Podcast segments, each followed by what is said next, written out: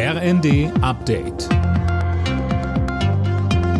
Stündlich neu. Auf den Punkt informiert.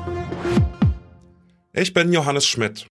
Ehrgeizigere Klimaziele, mehr Geld für den Klimaschutz und die Anpassung an den Klimawandel. Darum geht's ab jetzt bei der Weltklimakonferenz im ägyptischen Badeort Sharm el-Sheikh. Erklärtes Ziel der Weltgemeinschaft ist es, die Erderwärmung bis Ende des Jahrhunderts im Rahmen zu halten. Dazu der Kieler Klimaforscher Mujib Latif die 1,5 Grad werden wir nicht erreichen. Das ist wirklich Utopie. Unter den 2 Grad könnten wir noch passieren, wenn es wirklich einen ambitionierten Klimaschutz gibt. Das heißt also, wenn ab jetzt, ab diesem Jahr die Emissionen wirklich deutlich sinken und dann irgendwann gegen Mitte des Jahrhunderts auf Null gehen. Und das muss weltweit geschehen.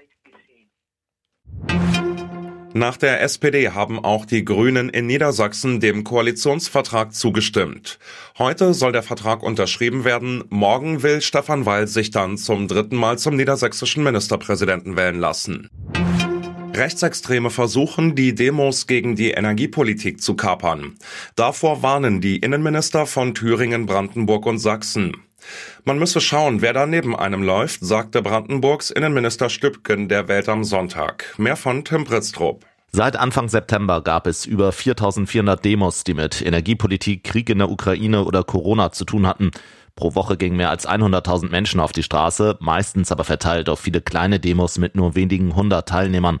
Deutlicher Schwerpunkt ist Ostdeutschland. Häufig werden die Veranstaltungen von Neonazis, Reichsbürgern, Querdenkern oder auch Mitgliedern der AfD angemeldet, sagt Thürings Innenminister Mayer. Union Berlin hat die Tabellenführung der Fußball-Bundesliga an die Bayern abgegeben.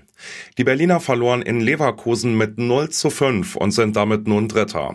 Auf Platz 2 liegt der SC Freiburg nach einem 2 zu 0 Heimsieg gegen Köln. Alle Nachrichten auf rnd.de